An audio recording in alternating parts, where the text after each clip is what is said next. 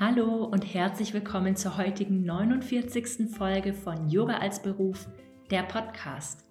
Ich bin Antonia, Yoga-Lehrerin und Yoga-Mentorin und teile hier im Podcast jede Woche spannende Tipps, Tricks und Interviews mit erfahrenen Yoga-Lehrerinnen mit dir, die dich auf dem Weg zu deinem Traumberuf Yoga-Lehrerin und deinem Businessaufbau unterstützen werden. Heute habe ich eine sehr erfahrene Yogalehrerin eingeladen und zwar ist das Lea Udri aus der Schweiz. Lea und ich kennen uns aus unserer Anusara Yoga Ausbildung schon seit Jahr 2014, glaube ich.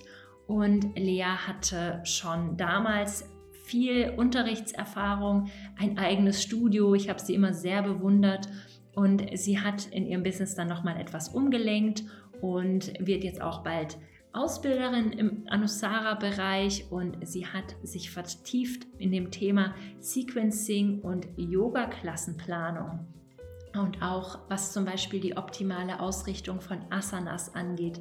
Und genau über diese Themen sprechen wir heute. Ihr habt mir so viele Fragen für Lea schon bei Instagram dagelassen und wir haben wirklich ein ganz, ganz tolles Interview zum Thema geführt, was dir hoffentlich ganz viele Informationen mitgeben wird für deinen eigenen Yoga-Business-Aufbau und vor allem auch für eine effektive, schöne, harmonische und auch sichere Yoga-Klassenplanung. Und bevor es losgeht, möchte ich dich noch herzlich einladen, dich einzutragen auf der Warteliste für den Yoga Business Basics Online-Kurs, der am 7. Januar startet. In dem Online-Kurs wird es um alle Themen gehen, die du brauchst für den Start in deine Selbstständigkeit als Yogalehrerin. Also erstmal natürlich ganz prominent darum, warum du überhaupt als Yogalehrerin arbeiten möchtest, über deine Nische, deine Vision, deine Zielgruppe. Dann sprechen wir auch über den Alltag als Yogalehrerin, was sich dann verändert auf dem Weg von Yogalehrerin also von Yogaschülerin zur Yogalehrerin. Wir sprechen über Steuern, Finanzen, Versicherungen, über den ganzen Papierkram. Wir sprechen über Marketing, Webseiten. Wir sprechen über Social Media, über Buchungstools und wie du dir das Leben leichter machen kannst, wo du die ersten Yoga-Jobs herbekommst und so viel mehr.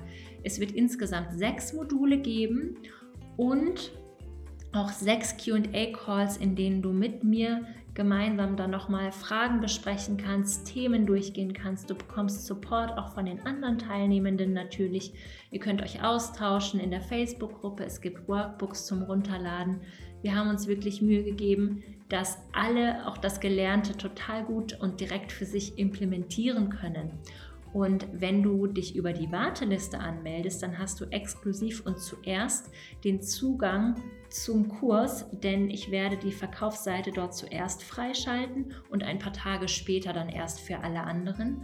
Und wenn du dich von der Warteliste aus einbuchst, dann hast du auch den Zugang zu zwei Bonus-Workshops. Einen mit Franzi Stieber zum Thema Finanzen für Frauen, Finanzen in der Selbstständigkeit und einen mit Miriam Lorch zum Thema Mindset-Arbeit als Selbstständige dann ist quasi wirklich alles abgedeckt, was du brauchst für deinen erfolgreichen Start ins Yoga-Business.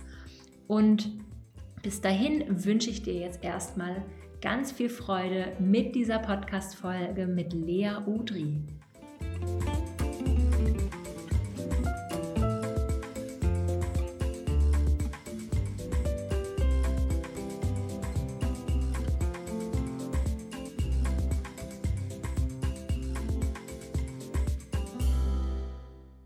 Hallo liebe Lea, herzlich willkommen im Podcast Yoga als Beruf. Ich freue mich so, dass du heute da bist, um mit mir über unser gemeinsames Thema Anusara Yoga zu sprechen und ja, ganz viele tolle Tipps zum Thema Sequencing und Yoga-Klassenplanung zu teilen und deinen eigenen Businessaufbau und so viel mehr. Schön, dass du da bist. Hallo, herzlichen Dank, dass ich da sein darf. Ich hätte gleich mal eine Frage am Anfang und zwar, wie sieht so deine persönliche tägliche Praxis aus? Also, ich bin ja mittlerweile Mama einer kleinen süßen Tochter und kann dir sagen, dass die Praxis ganz anders aussieht, seit ich Mama bin.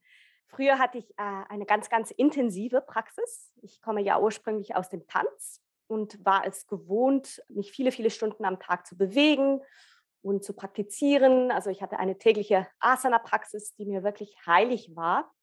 Und als ich dann 2011 war das, glaube ich, meinem Guru begegnet bin, wurde mein gesamtes Leben eigentlich zu Yoga. Also nicht nur auf physischer Ebene, sondern ich fing auch an, mich ganz, ganz intensiv mit Yoga-Philosophie, mit Meditation, mit Kriya-Techniken, mit Pranayama und so weiter auseinanderzusetzen. Und habe, wie gesagt, all das täglich mehrere Stunden praktiziert und geübt. Und ja, dann wurde ich eben Mama und seither sieht meine Praxis einfach ganz anders aus. Also das Leben ist nach wie vor Yoga, doch die aktive Praxis ist zeitlich einfach sehr beschränkt. Also was früher stundenlanges Praktizieren war, sind heute manchmal nur ein paar Minuten pro Tag. Aber ja, es wird auch wieder besser. Mhm. Ja, voll schön. Aber würdest du sagen, dass du so dein, dein Bedürfnis nach Bewegung dann trotzdem gerecht werden kannst? Hm, nicht immer, tatsächlich, nein. Und jetzt, wo ich äh, hauptsächlich online arbeite, sitze ich halt auch ganz, ganz viel am, am Computer und ja, ich versuche dann mit der Kleinen zusammen Dinge zu, zu unternehmen. Wir fahren ganz viel Rad oder wir wohnen, wohnen ganz, ganz nah am Wald und sind viel draußen. So komme ich schon zu meiner Bewegung, aber natürlich nicht mehr auf demselben, auf demselben Level. Mm, okay, ja, danke fürs Teilen. Äh, wir kennen uns ja aus der Anusara-Yoga-Ausbildung. Ja, vor 100 Jahren mal. Ja, aber ich habe es schon immer sehr bewundert, weil du warst ja damals schon Lehrerin und äh, ja, schon super, super weit und ich war so ein Frischling auf dem ganzen oh Quatsch, nein. Ähm, genau, und ich habe das einfach so bewundert, wie man dann mit so einem Selbstbewusstsein auch da vorne steht und einfach schon so, ja, ich glaube, das ist aber auch deine persönliche Ausstrahlung. Aber ja, ich würde super gerne mal so von dir hören, wie würdest du Anusara-Yoga beschreiben und so deinen Weg auch damit? Also das ist eigentlich das, was noch interessanter ist. So wie bist du dazu gekommen und wie, was machst du jetzt und wie geht es dann auch für dich weiter mit dem Anusara-Yoga? Mm. Also Anusara-Yoga zu beschreiben, das würde ja eine ganze Reihe von Podcast-Interviews füllen, glaube ich. Aber ja, ich versuche mich kurz zu halten. Ah, also für all jene, die Anusara-Yoga nicht kennen, hm, Anusara-Yoga wird oft übersetzt mit im Fluss sein oder auch im Einklang mit dem Universum, mit An Anmut fließen. Ähm, ja, also das Sanskrit, das bietet ja super viel Spielraum, wenn es um Übersetzung geht. da kann man tausend verschiedene Übersetzungen finden. Und es wurde tatsächlich erst 1997 war das, glaube ich, gegründet von einem Amerikaner, der hieß oder heißt ähm, John Friend. Und es ist eine relativ neue, relativ moderne Form des Hatha-Yogas. Und es basiert auf der lebensbejahenden tantrischen Philosophie und hat diese mittlerweile fast ein bisschen bekannten Ausrichtungsprinzipien. Also ähm, ich glaube, Anusara Yoga kennt man mittlerweile ein bisschen besser als noch vor ein paar Jahren.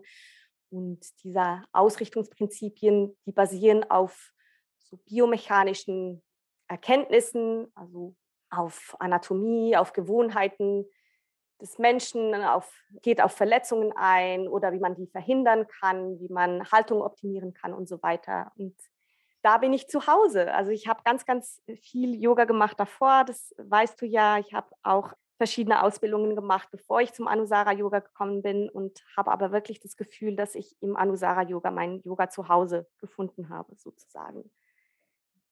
Ja, ja. schön. Schön. Also das ist echt, ähm, das ist echt so spannend. Ich habe hab auch das Gefühl, dass Anusara, das ist so, das ist irgendwie so umfassend. Das, das umgreift das alles so. Absolut, absolut. Ja. ja. es ist alles vorhanden, oder? Also so eine mhm. klassische Anusara-Yoga-Klasse, die beginnt ja immer mit der Vorstellung eines herzorientierten Themas. Also man bringt Thema in die Asana-Praxis, um dem Ganzen wirklich ja, eine Bedeutung zu geben. Mhm. Ich finde es das wunderschön, dass das so verwebt ist mit diesem Thema immer. Ja, total, total. Und du hast ja gerade gesagt, jetzt arbeitest du viel am Computer. Was, was machst du denn gerade so? das frage ich mich auch immer. Ja, ich äh, arbeite da ähnlich wie du jetzt einfach in diesem Online-Bereich Ich habe mich selbstständig gemacht und helfe Yoga-Lehrerinnen auf ihrem Weg in die Selbstständigkeit oder auch einfach auf ihrem Weg zum, zum Yoga-Unterrichten, ganz ähnlich wie du, liebe äh, Toni, und habe mich auf die Bereiche Asana und Sequencing konzentriert oder äh, spezialisiert dabei. Ja, ja. schön. Dazu kamen auch total äh, viele Fragen aus der Community, mit denen würde ich jetzt auch einfach mal starten. Mhm. Ähm, also, wie starte ich jetzt als Yogalehrerin, wenn ich jetzt zum Beispiel eine 200-Stunden-Ausbildung habe und da wurde irgendwie vieles angerissen, aber wie starte ich, wenn ich als Yogalehrerin, wenn ich mich vielleicht auch noch nicht so richtig traue? ja, da wären wir auch mal, oder Toni? Ja. ja, also ich habe meine allererste Ausbildung damals bei meinem Guru absolviert und sie war einfach wirklich nur lebensverändernd. Also ich habe äh, diese 200 Stunden in diesen 200 Stunden mehr über mich und das Leben gelernt als in all den Jahren davor, glaube ich. Und ja, ich glaube, ich bin mir so ein bisschen selbst begegnet und es war wirklich sehr tief. Aber fühlte ich mich danach bereit zu unterrichten? Hm, nein, ganz und gar nicht. Habe ich es trotzdem getan? Ja, absolut. Und ich glaube, es ist Kati Ursinus, die immer sagt, einfach mal machen. Es könnte ja, ja gut werden. Oder? Ja. Das sagt sie immer. Ja, sagt sie immer, genau. Ja, das ist total, das ist einfach genau das. Man soll einfach mal machen. Und ich kann mich ganz, ganz gut an meine eigenen ersten Klassen erinnern. Also ich war super nervös immer. Ich war viel zu früh da und in diesem Studio damals gab es keine Heizung. Das weiß ich noch. Es war immer super kalt. Ich saß da und habe immer von ganzem Herzen gehofft, dass niemand kommt. und dann sind doch Leute gekommen und die meisten, die kamen immer wieder.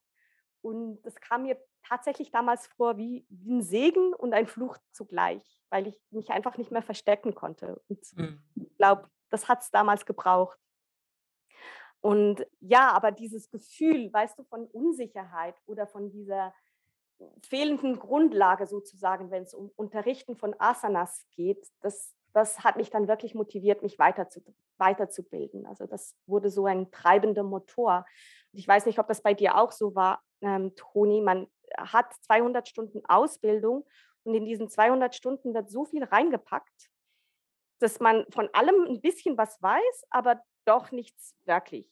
Oder? Mhm. Oder war das? Ja. Also bei mir war es ja noch ein bisschen anders. Ich habe ja angefangen, Yoga zu unterrichten ohne eine Ausbildung. Ähm, einfach aus meiner eigenen Praxiserfahrung, die ich habe Damals hatte ich schon fünf Jahre intensiv praktiziert und wurde dann einfach gefragt, ob ich es nicht ein bisschen teilen möchte. Und habe das über ein Jahr gemacht und dann habe ich erst die Ausbildung gestartet, mhm. weil ich hm. dann irgendwie an meine Grenzen gekommen bin, so im Yoga-Unterrichten, wie ich es mir halt immer so überlegt habe. Okay. Auch im Rückblick ein bisschen fahrlässig. Nein, Hammer, dass du dich das getraut hast. Ja, ja, es war einfach so eine Bauchentscheidung. Also ich bin sehr intuitiv bei all meinen Entscheidungen und irgendwie dachte ich so, ach ja, wäre eigentlich schön. Ich liebe ja Yoga, ich würde das gerne teilen. und dann habe ich die Ausbildung gemacht, aber danach hatte ich immer noch ganz viele offene Fragen und habe ja relativ mm. zügig danach auch noch die 300-Stunden-Ausbildung gemacht. Und die war ja bei uns sehr Sequencing basiert. Und da, das sind die Sachen, die nutze ich bis heute. Die Unterlagen, die Struktur, die ich da gelernt habe. So dieses, ich wusste dann, okay, was ist Yoga, was gibt es alles, was sind die Asanas, wie funktionieren die, aber wie man dann wirklich die Klasse plant, das ist mir erst in der 300-Stunden-Ausbildung klar geworden. Genau. Dann, oder vielleicht hat sich auch so der Schalter umgelegt, keine Ahnung. Hm. Aber dass ich hm. dann so richtig dieses Konzept hatte und noch mehr Erfahrung. Das es hat dann so alles zusammengepasst auf einmal. Ja. Also ich würde immer sagen, dass so Fortbildung für eine Yogalehrerin unglaublich wichtig. Ach, das A und O. Ja. Also wirklich, das würde ich jedem Yogalehrer ans Herz legen. Also bilde ja. dich immer, immer, immer, immer weiter. Es braucht wirklich eine gute, solide Ausbildung und diese Ausbildung, die hört nie mehr auf. Also egal wie viele nee, genau. Fortbildungen genau. oder Lehrerausbildungen man macht, es man lernt nie aus, es geht immer weiter. Voll, voll.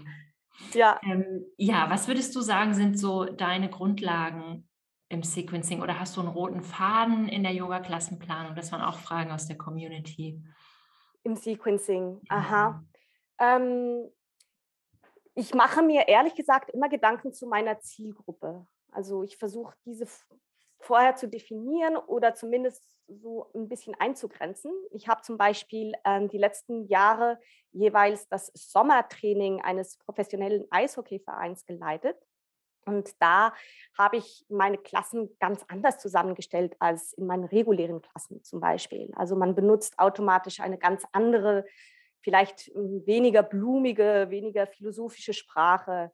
Ähm, man macht sich Gedanken über antrainierte Bewegungsmuster und versucht dann mit funktionellen Asana-Sequenzen etwas Ausgleich zu schaffen. Und ja, diese Eishockeyspieler, die sind ja oft auch sehr verkrampft. Die können zum Beispiel nicht lange sitzen. Also Meditationen, die müssen kurz sein und so weiter. Und ja, wenn ich, wenn ich mit Schwangeren zusammenarbeiten möchte, brauche ich andere Sequenzen als für Frauen in der Rückbildung und, und, und. Also ich mache mir Gedanken dazu, wen ich da vor mir habe. Natürlich kann man das nicht immer, aber man, meistens kann man es so ein bisschen eingrenzen. Mhm. Und ja, danach finde ich, ist es ganz individuell, ganz persönlich, von welchem Aspekt aus man Sequenzen vorbereiten möchte. Also vielleicht mh, hm, mag jemand Sequenzen vorbereiten rund um ein Thema, zum Beispiel die Jahreszeiten oder ein Zitat oder irgendwas aus dem Alltag, das ihn inspiriert hat, eine Geschichte, was weiß ich. Oder man setzt einen anatomischen Fokus. Man kann zum Beispiel eine Rückenklasse machen oder sich auf die Schultern konzentrieren mal oder auf die Hüften oder oder oder. oder was auch ganz, ganz klassisch ist, das lernt man ja auch im Teacher Training, sind diese Peak-Posen, diese Schlüsselstellungen. Also dass man eine Sequenz ähm, aufbaut und äh, anhand einer, einer hm, Schlüsselstellung, die einfach oft ein bisschen hm, besser vorbereitet sein möchte. Also man, man äh, wählt vorbereitende Stellungen für diese bestimmte Peak-Pose. Peak was muss offen sein, was muss gestärkt werden, was muss ich vorbereiten, körperlich, vielleicht auch mental, wenn es eine Stellung ist, die ein bisschen Mut braucht zum Beispiel.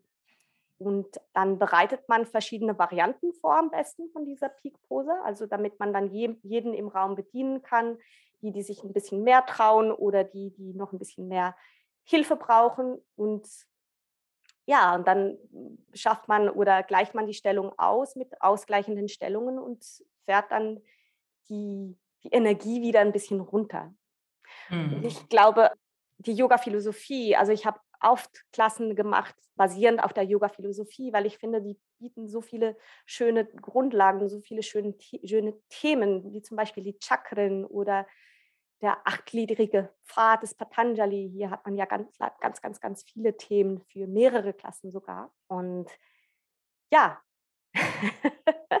es kommt wirklich darauf an, was einem hilft. Bin ich ein Mensch, der sehr faktenorientiert ist? Kann ich mich besser vorbereiten, wenn ich ähm, mir ein anatomisches äh, Thema raussuche oder mag ich es direkt etwas herzorientierter zu sein, etwas philosophischer zu sein und anhand von meinem Thema die, die Stellungen, die Asanas dann aussuchen.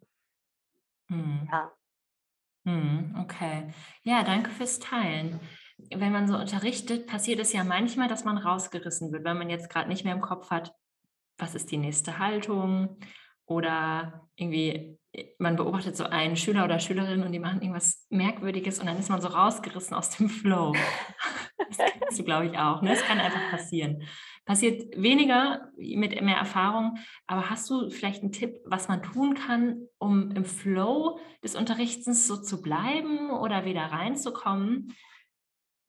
Hm, also mir hat es, als ich damals angefangen habe, sehr, sehr geholfen, mir die Klassen aufzuschreiben. Also ich mhm. habe tatsächlich immer so Notizen gemacht, mir die Sequenzen rausgeschrieben und die vorne an die Matte hingelegt und hatte dann immer so einen Kompass oder einen, ja, einen roten Faden, den ich immer wieder aufgreifen konnte, wenn ich, wenn ich irgendwie abgelenkt wurde oder ähm, irgendwas im Raum passiert ist, das einem so rauszieht, wie du sagst. Ja, ich, ich ich finde, dass das, dass das hilft, dass man die Leute vielleicht in einen, einen Balasana oder einen herabschauenden Hund stellt, wo die einen vielleicht nicht gerade direkt anschauen, dann zentriere ich mich dann manchmal einfach immer wieder neu. Dann setze ich mich hin oder schließe kurz die Augen und atme und suche mich einfach wieder oder orientiere mich wieder in der Praxis, in der Sequenz, aber auch in der Energie im Raum. Also manchmal herrschen ja ganz verschiedene Energien im Raum und ich versuche immer so, die ein bisschen zu bündeln, vielleicht auch die Gruppe gemeinsam atmen zu lassen oder ja, einfach sich wieder zu finden. Mhm. Ja, so mache ich das auch. Also auch das mit dem Balasana kurz auf meinen Zettel gucken, das ist einfach das Beste und das ist so hilfreich und ich finde, das ist auch super legitim, das zu machen. Ich glaube auch, also. absolut. Ja, ja, Und die kriegen das ja sowieso nicht wirklich mit. Die sind so beschäftigt mit sich selbst und ja, ja, total. Und, ähm, es ist ja auch nur hilfreich, damit die Klasse dann weiter flowen kann. Und gerade wenn man was unterrichtet hat, was man vielleicht noch nicht so oft hatte, 'n kom 'ne komplexere Zusammenstellung von Asanas oder man ist ganz neu oder man hat eine neue Gruppe, dann ist auch dieses Aufschreiben, dieses wirklich Asana für Asana, wann kommt die Atemübung, wann kommt die Meditation, vielleicht auch, welche Ausrichtungsprinzipien will ich zu welcher Haltung sagen, das genau. mir auch manchmal. Ja, genau. Manchmal sogar die Minuten, weißt du, bis bis Mhm. zu diesem Teil muss ich, ähm, durch sein oder darf nur 60 Minuten ähm, dürfen nur 60 Minuten vergangen sein, weil ich sonst nicht mehr Mhm. Zeit habe, um das und das zu machen. Mhm, ja, das mache ich auch. Wenn ich weiß, 60 Minuten, dann muss ich nach 40 Minuten muss ich bei meiner Peak Pose sein, ansonsten ja, schaffen wir kein genau. Shavasana am Ja, Ende. genau. Dann kann man Sachen weglassen und findet sich trotzdem immer wieder zurecht, oder? Wenn man das so Ja, aufgeschrieben hat. Mhm. ja, total. Ähm, was ist denn so besonders an den Ausrichtungsprinzipien vom Anusara Yoga? Hm, gute Frage, sehr gute Frage. Wir praktizieren ja Yoga im Idealfall mit Intention und Absicht. Also man bewegt sich in die Stellungen mit sehr viel Achtsamkeit, um Selbsterfahrung zu, zu haben, oder? Und ich glaube, auch diese, dieses sich bewegen im Rhythmus des Atems und so weiter, das unterscheidet ja Asana allgemein von anderen Sportarten. Und ähm, im Anusara-Yoga glauben wir, dass jeder Körper nach einem subtilen energetischen Plan angelegt ist. Also so wie ein ätherisches Doppel für deinen physischen Körper. Also wir nennen das Blueprint. Ich weiß nicht, ob du dich daran Mhm, erinnern kannst, Toni, wahrscheinlich ja klar. schon. Und ähm, dein physischer Körper, der wächst und entwickelt sich sozusagen gemäß der subtilen Form dieses optimalen Planes. Und dieser Plan ist sozusagen der Masterentwurf für das Potenzial deines Körpers. Und den gilt es wiederzufinden. Und jeder Körper ist ja anders. Also wir haben alle zwar Haare oder die meisten haben Haare und Augen und eine Nase und Ohren und so weiter. Und doch sind sie ja alle ein bisschen anders. Alle sind einzigartig. Und so sieht es ja natürlich auch in unserem Körper aus. Also jeder ist anders, jeder ist verschieden, jeder hat einen anderen Knochenbau, äh, eine andere Vorgeschichte, Verletzungen, vielleicht Schwangerschaften, genetische Veranlagungen und, und, und. Trotzdem können dir diese Ausrichtungsprinzipien helfen. Und wichtig dabei ist, dass du sie an deinen Körper und deine Voraussetzungen anpasst und adaptierst. Und das macht das Anusara Yoga so, so wunderbar. Also es geht nicht darum, dir diese Ausrichtungsprinzipien einfach überzustülpen, sondern sie wirklich als Werkzeug zu nutzen, um, um deinen Körper, also deinen grobstofflichen, aber auch deinen feinstofflichen Körper ein- und auszurichten. Es gibt so ein Feintuning sozusagen. Ich sage das in meinen ähm, Kursen, in meinen Ausbildungen immer. Ich stelle mir das manchmal vor wie so ein Einstellen eines Radiosenders, sodass der Ton Mhm. ganz, ganz klar und störungsfrei wird und auf der richtigen Frequenz äh, klingen kann. Und einige, einige jüngere Zuhörer unter euch, die wissen vielleicht gar nicht, was ich damit meine, aber früher musste man das Radio ganz genau einstellen, um Musik hören zu können. Also man hatte so eine Antenne, die musste man richten, man musste die Knöpfe etwas drehen, aber nicht zu sehr. Ja. Und eine Asana kann ihre volle Wirkung erst dann entfalten, wenn sie in harmonischer Balance ist. Also wenn die Gelenke, die Muskeln in harmonischer Balance sind. Mhm. Und ähm, ja, Yoga-Haltungen sind wie Schlüssel, die uns in einen bewussteren Zustand zum eigenen Körper bringen oder einen bewussteren Zustand ermöglichen auch. Und Mhm. eine ja, gut ausbalancierte Körperhaltung spielt eine entscheidende Rolle für das gesamte Wohlbefinden. Man hat ja auch diese vielen, vielen wissenschaftlichen Untersuchungen mittlerweile, die zeige, zeigen, dass die Haltung nicht nur für unsere körperliche Gesundheit wichtig ist, sondern auch Einfluss hat auf unser Befinden, unser, unser Denken und sich das auch gegenseitig beeinflusst. Also mhm. Emotionen, seelische Verfassung auch Einfluss haben auf unsere Haltung. Und ja, also du, du siehst, ich kann, ich kann stundenlang darüber sprechen. Ich, ich glaube auch, dass der Fluss von Prana, also unsere Lebensenergie, die kann frei fließen, wenn wir richtig ausgerichtet sind. Der Atem kann frei fließen. Unsere gesamten Flüssigkeiten, also Blut, Gewebsflüssigkeiten, all unsere Säfte, die können frei, freier fließen. Man schafft eine optimale Belastungsverteilung. Ähm, die Knochen, die Muskeln sind gut ausgerichtet, die Wirbelsäule entlastet.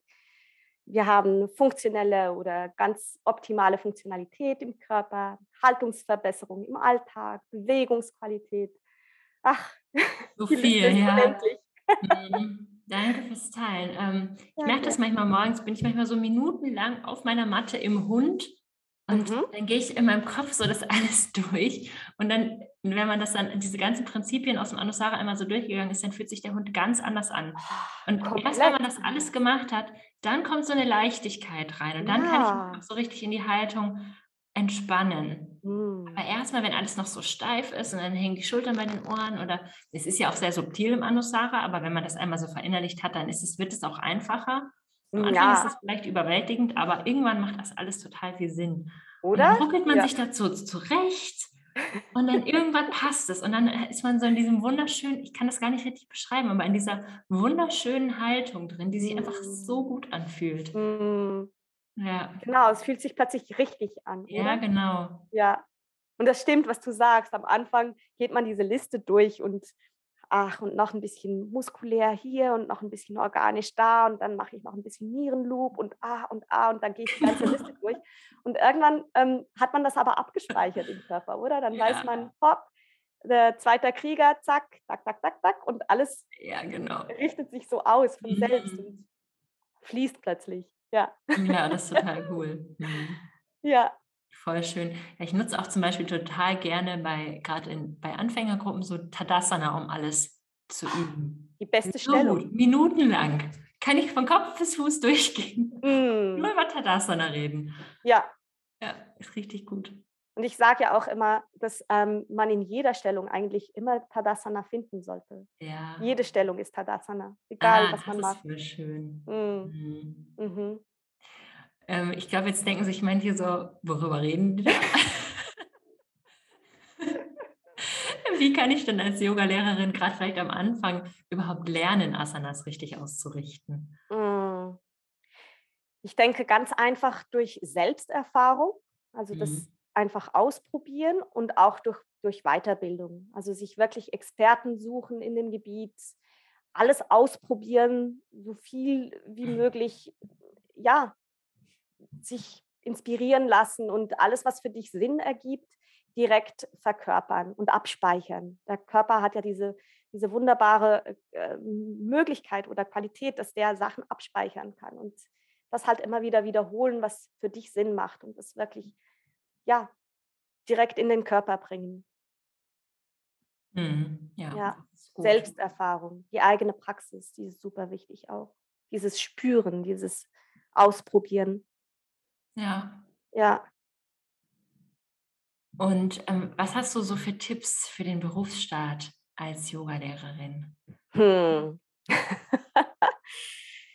Gute Frage. Also hm, meiner Meinung nach kommt es etwas darauf an, was für ein Berufsstaat das sein soll. Also möchtest du ein eigenes Yoga-Studio oder erstmal nur ein, zwei Klassen die Woche unterrichten? Braucht es einen ganzen Businessplan? Musst du Geld investieren?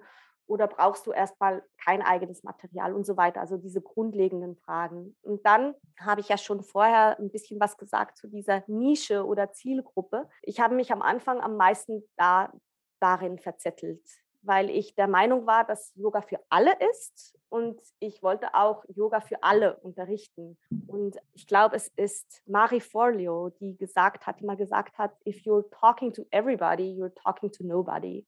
Also wenn du zu allen sprichst, sprichst du mhm. niemanden wirklich an. Und ja, also wenn du zum Beispiel ein Restaurant eröffnest, ein eigenes, was für ein Restaurant möchtest du da sein? Eines, das von allem etwas anbietet, aber nichts richtig.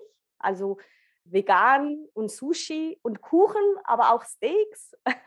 Ja. Oder du eröffnest ein Restaurant für rohe vegane Küche zum Beispiel. Und deine mhm. Nische, deine Zielgruppe, die wird zwar kleiner, aber du wirst nur deine Lieblingskunden bedienen und mit Freude mhm. dabei bleiben. Und deine Kundschaft wird immer wieder kommen, weil sie da genau das finden, was sie gesucht haben bei dir. Das ist so eine Win-Win-Situation für beide Seiten. Ähm, also sich wirklich zu, zu fokussieren oder sich ja eine, eine Nische zu suchen, das war bei mir zumindest so ein bisschen ein Game Changer. Hat viel mehr Spaß gemacht, danach zu unterrichten, weil man so auf derselben Ebene ist. Und ich glaube, die Leute, die einen Spezialisten brauchen für Schwangerschafts-Yoga oder für Kinder-Yoga, die suchen sich dann ihre, ihre Spezialisten aus. Mhm. Falls du es dir finanziell leisten kannst, dann such dir unbedingt einen Mentor oder jemanden, der den Weg bereits gegangen ist. Also so sparst du dir ganz, ganz viel Ärger und Zeit und Geld und geht mhm. alle zu Antonia. Danke. ja.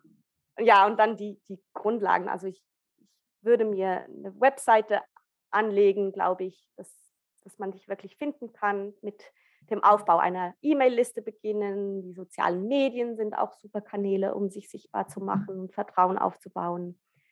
Immer wieder Klassen nehmen bei anderen Lehrern, um dich weiterzubilden, um gesehen zu werden auch oder um zu networken, um deinen Namen ins, ins Spiel zu bringen. Und ja, bleib deiner Praxis, deiner eigenen Praxis immer treu. Ja. Aber ja, ist nicht einfach anzufangen.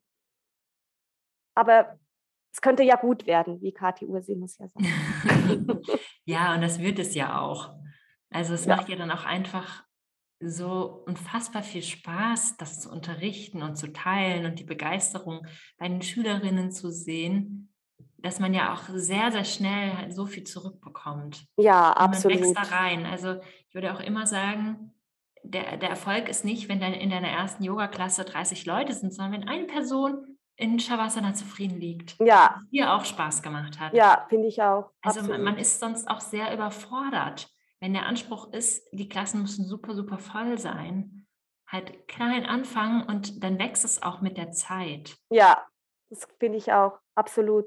Und die Leute brauchen ja vielleicht genau dich und deine Art, etwas zu sagen. Also es ist, ja, zeige dich, geh da raus, plane deine Klassen am Anfang, bereite dich vor. Und ja, also ich habe am Anfang Tage damit verbracht, Asana-Sequenzen aufzuschreiben und passende Themen zu finden Dinge nachzulesen, was weiß ich. Und Wahrscheinlich habe ich damit etwas übertrieben.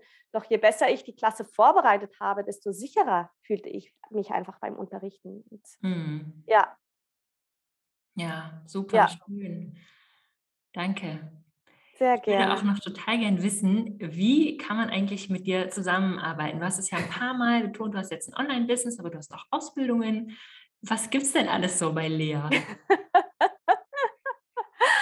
ja, was gibt es denn so bei mir?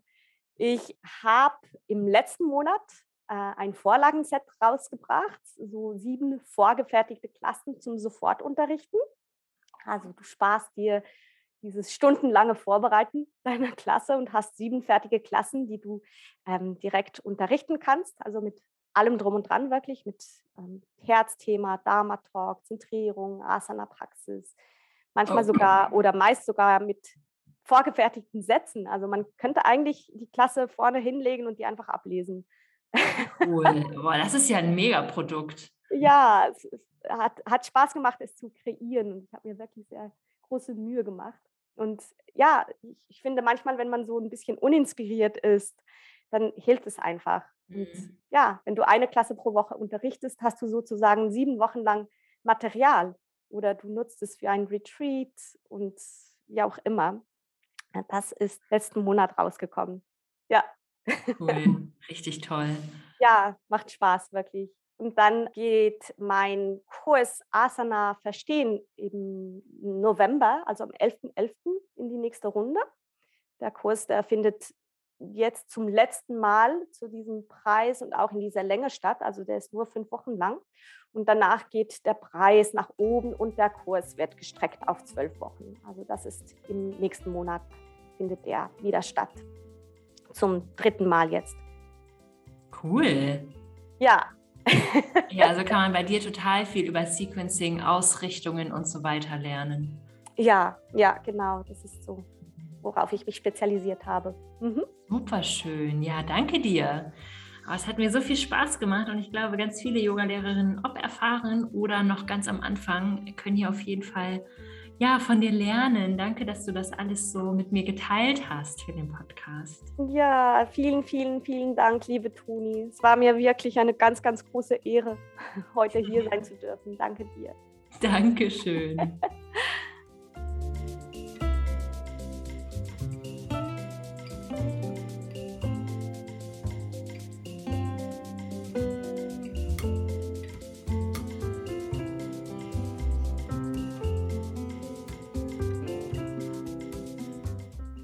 Wenn dir diese Podcast-Folge gefallen hat, dann hinterlass mir doch super gerne eine Bewertung bei iTunes und natürlich kannst du dich mit allen Fragen rund um den Yoga-Business-Aufbau und auch die effektive Yoga-Klassenplanung an Lea oder an mich wenden.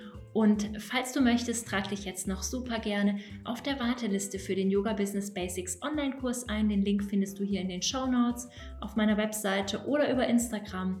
Und damit wünsche ich dir bis zur nächsten Woche einen Happy Yoga Business Aufbau. Deine Antonia.